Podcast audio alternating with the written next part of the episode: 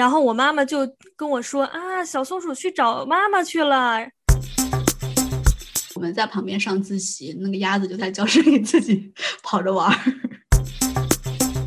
阿猫它第一次上树的时候，我正好在旁边。哇，我当时就觉得天呐，它长大了。其实人跟动物真的是互相驯化，不管是我们吃的这些动物，还是说我们养的这些动物，尊重它是一个一个独立的生命，然后你们在一起生活。废物点心，在此倾听。大家好，我是每天和阿猫斗智斗勇的小木。大家好，我是虽然养过宠物，但后来也都养死的图图。我小的时候在庙会上买过一只小松鼠，那是我人生中第一次养宠物，也是人生中第一次理解了什么叫死亡吧。那个小松鼠在那种就是会转的那种小笼子里面带回来的，特别喜欢它，结果第二天一早就死了，只活了一天，我就哭的超级超级伤心。然后我妈妈就跟我说啊，小松鼠去找妈妈去了。后来我们就一起在我们家楼下。给我的小松鼠刨了个坑儿，给它立了个墓碑。后来我小学的时候还试图养过蚂蚁，就是当时家里面闹蚁灾嘛，那种红蚂蚁爬的到处都是。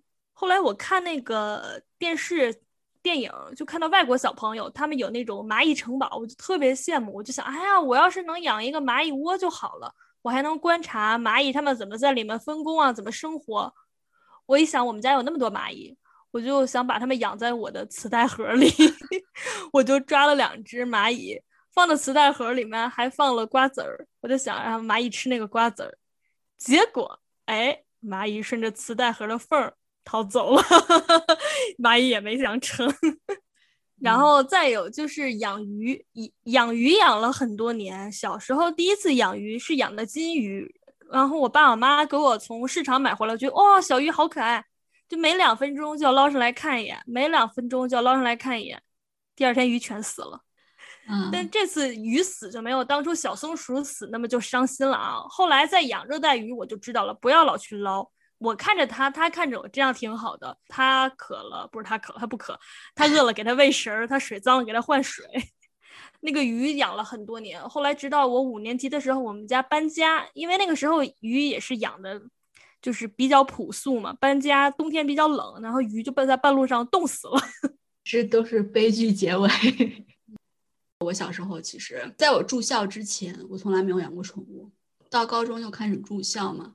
那个时候 不知道为什么就突然养了鸭子，就除了在寝室养，然后周末的时候还会把它带到教室里，就我们在旁边上自习，那个鸭子就在教室里自己 跑着玩儿。然后后来天啊，好和谐！然后后来我们班男生看到了，他们也特别想要，然后他们好像那个鸭子还去他们宿舍寄宿了，不知道可能有一个月吧。我说我没想到中学还会默许学生养宠物，因为其实大学很多都禁止。没想到中学老师竟然会允许你们养宠物。对，可能因为我们学校是个好学校吧。然后夸一 波我们学校，嗯，还是挺宽松的啊。可能是因为那个时候我们已经高三了吧，所以老师也不太想打压我们。然后后来我们高考完了之后，鸭子就被我们一个同学就带回家了。他有一天在外面。和鸭子一起散步的时候，他在外面睡午觉，就把鸭子绑在一棵树上了。然后等他醒来的时候，那只鸭子已经没有了，他就怀疑是被人 牵走了。然后这个故事就这样无疾而终。万一有一天他在烤鸭店里遇到小鸭子，得多难过呀！因为我 因为我小学的时候遇到过这种，就是我去我同学家，他们家养鸡养小鸡养的可好，都养大。我说哎呀真好，然后还看他妈妈给他们家家小鸡剁那个白菜吃。然后过了段时间去他们家玩，我说你们家鸡呢？他特别平常的说吃了，我还能不能接受。后来我长大了以后啊，我就能更加的从生态的角度去理解这个动物生和死的事情，甚至说可以从进化的角度理解。原来我们总觉得啊，人是这个地球的主宰啊，呃，人想吃啥就吃啥，人站在食物链的顶端。但那天我就忽然想，人真的是一种最成功的进化吗？我们说最成功的进化是指人的寿命长，还是说人能生存的范围更广，还是说人这个种族的数量更多呢？如果从种族的数量数量更多、繁衍更更稳定的角度来讲的话，我觉得像鸡啊、鱼啊，它们也是非常优秀的进化，因为它们通过了人来保证，呃，人觉得这个东西很好吃。呃，就会不断的繁繁殖它，通过人，等于是反而利用了人来维系了自己的种族，是不是很有道理？其实人跟动物真的是互相驯化，不管是我们吃的这些动物，还是说我们养的这些动物。嗯，对，我觉得不仅是物种之间会有这样的一个相互驯化，其实是个体之间也会相互驯化，就是。待在一起之后会为对方而改变吧。工作的时候和同事一起住，他有一天就突然养了一只猫，那是一只就本来是流浪猫，当然经过各种绝育啊，然后打疫苗之后就领回了家。哎呀，他就对那只猫就真的好好啊，每天一起玩啊，给它呼噜肚皮呀。就是自己吃东西可能就不是很讲究，但是 给那只猫真的是买各种各样的东西啊，各种食物搭配。那只猫它也不太年轻了，它也有挺多病的，总带猫去然后看医生啊。当时我们就说哇，这是真爱。就是我其实是感觉不到的，因为你跟你室友住在一起，室友有一只宠物，责任都是他的，快乐都是你的。因为现在我我自己有一只猫。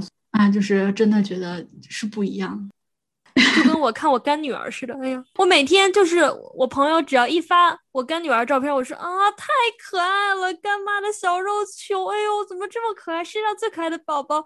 然后就老跟我妈说，我妈说你对他的爱都是假的，他妈妈的爱才是真的。你又不用给他那个什么喂奶，又不用给他把屎把尿，你就看他可爱。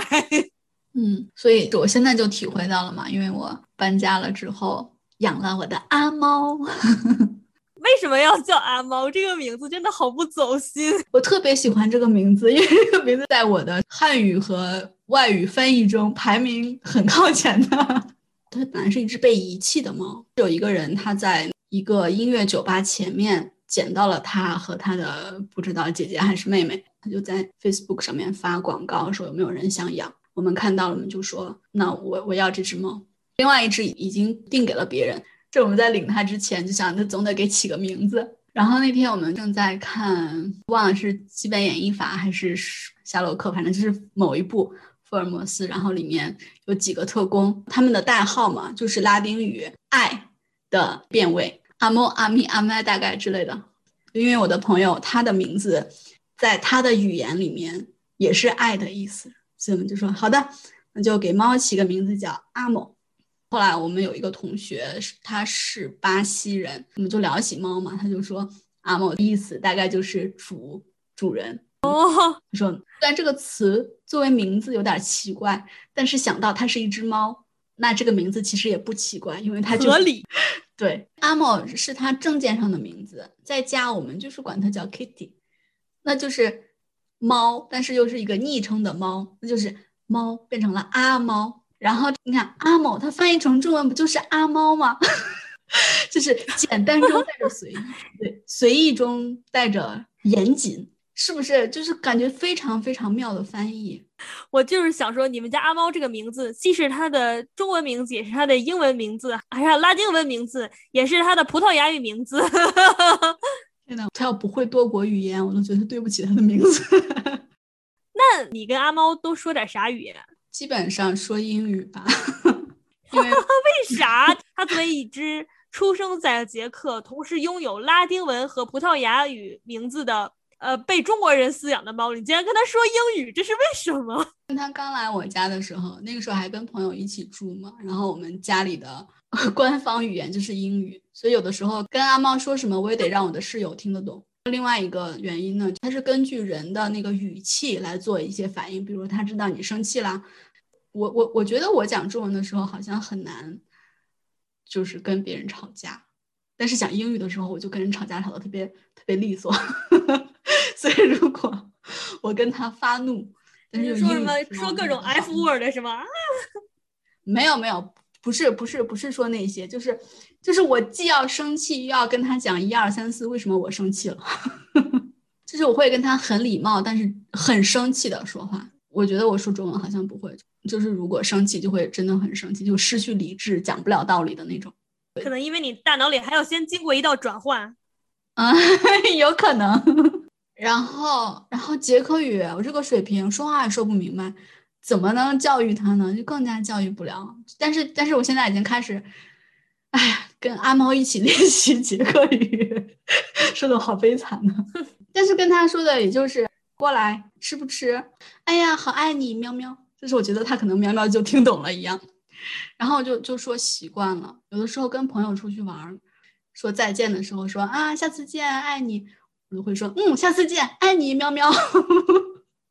然后觉得这个人是个神经。没有，我觉得猫，我觉得猫还好，就是，当然它也会，就这这只猫可能是这个品种吧，它是那个奶牛猫，它确实跟人还挺亲近的，也分人，就是他跟我还挺亲近的，让我骄傲一下。但是他也是那种很，其实很独立呀。你要是真的不理他，他自己也能玩一天。然后自己找点东西吃，搞点破坏。然后因为我们家那个，我本来觉得本来觉得他不能出去玩，还挺无聊的。你不是还给我带过什么猫抓板啊、玩具什么的？人家连看都不看，就直接撕了。他的他他的玩具就是我们家的沙发和衣柜，他就可以就是每天哇，就像在跑酷一样，每天从这儿跳到那儿，跑到那儿，他自己还挺开心的。所以我觉得，哎呀，那些小玩具什么都入不了他的眼，他就是需要这种实战型的玩具。等于阿猫，你是从零岁养起吗？他现在三岁，现在四岁，四岁。就你有没有一种啊，孩子长大了，老母亲好欣慰？就是他长大，你有一种什么样的心理感受？就是打不过他了。嗯，就怎么说？就是确实是肉眼可见的变聪明了吧？就是他小时候，因为猫小时候你都要就是规训它嘛，因为它不知道对错，所以有的时候真的是做错事情要惩罚它。咋惩罚呀？打它呀？还能咋惩罚？立刻打，做错了立刻。我也不知道，不许它吃饭呗？不是不许它吃饭，它它不知道是为什么，就是你做错了就立刻打。一个小时之前做错了，你现在才发现，就打他也没用，因为他不知道是为什么。而且就是打他的时候，一定是严肃的打他。他有时候做错事情，我室友打他，就是，哎呀，就跟玩儿一样。我说你这他都理解不到你是在惩罚他，都觉得你在跟他，你这是在奖励他，那不是会以后一直这样吗？但是他就觉得啊，不能特别惩罚他，他还小什么的。但是我觉得这种用语言沟通不了的，一定是在小时候是要养成一个就是好习惯的。就是现在长大了，就基本上我不会惩罚他吧，因为他已经。就是已经很清楚他什么能做，什么不能做。他有时候去专门做我不让他做的事情，就是为了挑衅我。这个我也没办法，就只能是跟他打一架。但是我也现在也打不过他了。他已经会学会跟你玩心理战了。真的，真的啊！他就有时候会觉得，哎，你看我就想让你抱抱我呀，你也就我引不起你的注意，那我只能通过把屋子搞得乱七八糟来让你注意到我。说起来，有的时候我可能两三天不在家吧，就是其实那个猫砂盆里面已经就有点脏了，但是它完全没有问题。但如果我每天在家，它就有一点脏，它就会把那个屎刨出来，刨到地板上，然后踩一踩，就是就很恶心，就地上会一道长长的，好恶心。对，就那个就很难清理。对，所以我就觉得就是它是就是它知道怎么样和我去沟通，就是你看，如果我不在，它做这些事情我也看不到。但是如果我在家，他就他就想让我去给他打扫，他就要这么做，所以我觉得就是真的，哎呀，好聪明，嗯，是猫的年纪的那个换算。去年的时候，我们可能大概就是一样的年纪。从去年开始，我也不太强迫他做事情啊，因为他小的时候好可爱，我就老按着他，然后抱他、撸他什么的。现在我觉得啊，如果你不想，那我就算了。我如果我走过去，我说我要抱你，然后他就走了。那我就知道他是不想。如果他愿意，他就会停在那儿，会把脸伸过来。所以说我也会就是比较尊重他吧。然后会吃很多那个湿粮，但是干粮他就能不动就不动。但他小时候我就会强迫他吃，反正这么多湿粮，这么多干粮，就是你把湿粮吃完，把干粮都剩在那儿，你饿我也不会给你新的，就除非把干粮吃完了，我才会给你新的湿粮。但是现在我又觉得算了，虽然干粮还是要让他吃，但是方法就是我会去买一些内脏的那种膏涂在那个干粮上面，我觉得挺恶心的，但是对他来说好好闻。然后他就去会就着那个 把干粮也一起吃下去，就是所以确实是有点像养孩子，就是小时候可能更多的是规训多一点，然后长大了就是好像我也变成一个比较讲道理的人，就会也会更尊重他吧，就让他按照他的意愿去。就是其实你说宠物就是不要原来就是一种啊，觉得我控制它，后来现在想你们两个。就是怎么说呢，是一家人嘛。虽然说可能吃啊、穿啊、住啊方面他依赖你，但是很多事情上也是你依赖他嘛，对吧？也不算是依赖吧，就是就是他的存在就让我觉得就特别好。就比如说有时候我回家，他都会在门口等着我。虽然我心里也很明白他就是要吃的，但是 我也会就是觉得感觉很好啊，就是一回家就有人就有猫等着你，有的时候还。比如说工作很累啊，或者学习很累的时候，你就没事去，就跟他玩一会儿，哪怕就不跟他玩，就看他一会儿，就跟他叨叨叨叨一会儿，我也就觉得挺就是挺放松、挺开心的吧。哎，我又想起来，就是 前段时间看了，说大家那个在你毕业论文的那个致谢部分，写过什么东西？然后很多人说都写过什么什么感谢我的猫呀，就是让我觉得就是因为写论文很苦闷嘛。觉得自己就是一无是处的时候，他让我知道，至少我还能给他铲屎。我觉得 真的是这种这种关系，就觉得还还挺美好的。就特别是有的时候，就是你刚刚好能抓住他的一些瞬间，比如说，就是阿猫它第一次上树的时候，我正好在旁边，哇！我当时就觉得天呐，它长大了。虽然它上树意味着就是 它跑丢吧，这件事儿也不远了，但是当时就是感觉啊，好激动啊。然后就有时候走着走着，它就，但是猫就是那种渐渐的，它就非要绊你一下呀，或者是你走过它，本来没有碰到它，它就非要突然咔就倒在地上，就是那种很典型的碰瓷儿，就是像这种瞬间呀。然后包括它，就是当时带它去绝育的时候吧，本来我还挺难过的，然后我就在那个手术室外面一直就哭了一个小时，但是它自己完全没有，可能是因为打了麻药吧，就是完全没有。我完全没有感到他害怕或者是什么的，然后他到家了之后，可能就过了半个小时，他就开始哇动来动去的，我当时都吓死了。我说你千万别动来动去的，把你的那个伤口再再给裂开了。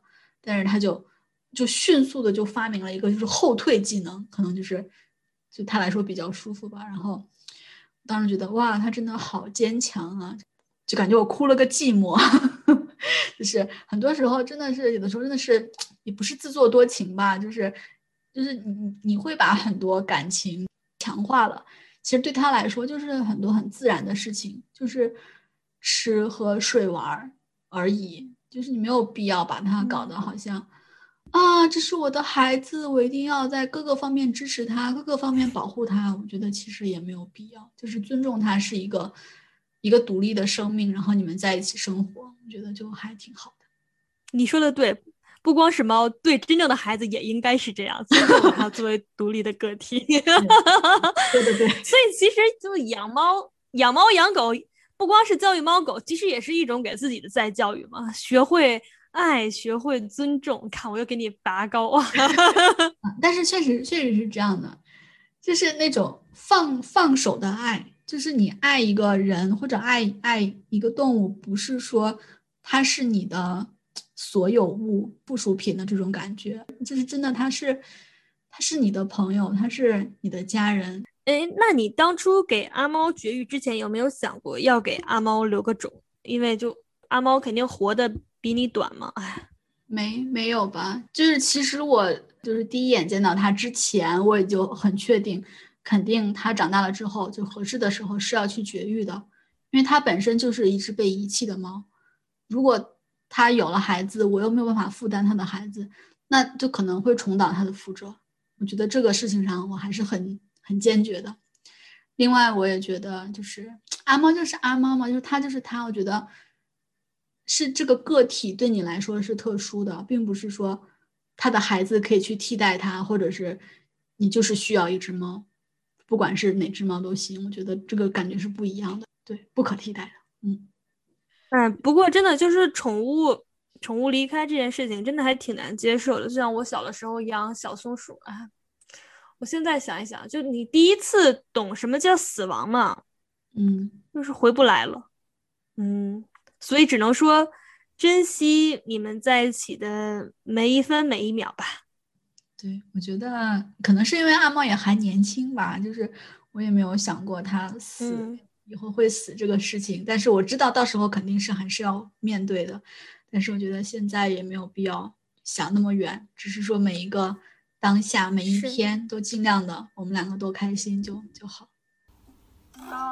Kitty, warm kitty, little ball of fur. Happy kitty, sleepy kitty, purr, purr, purr. 废物点心，再次倾听，咱们下周见，拜拜，拜拜。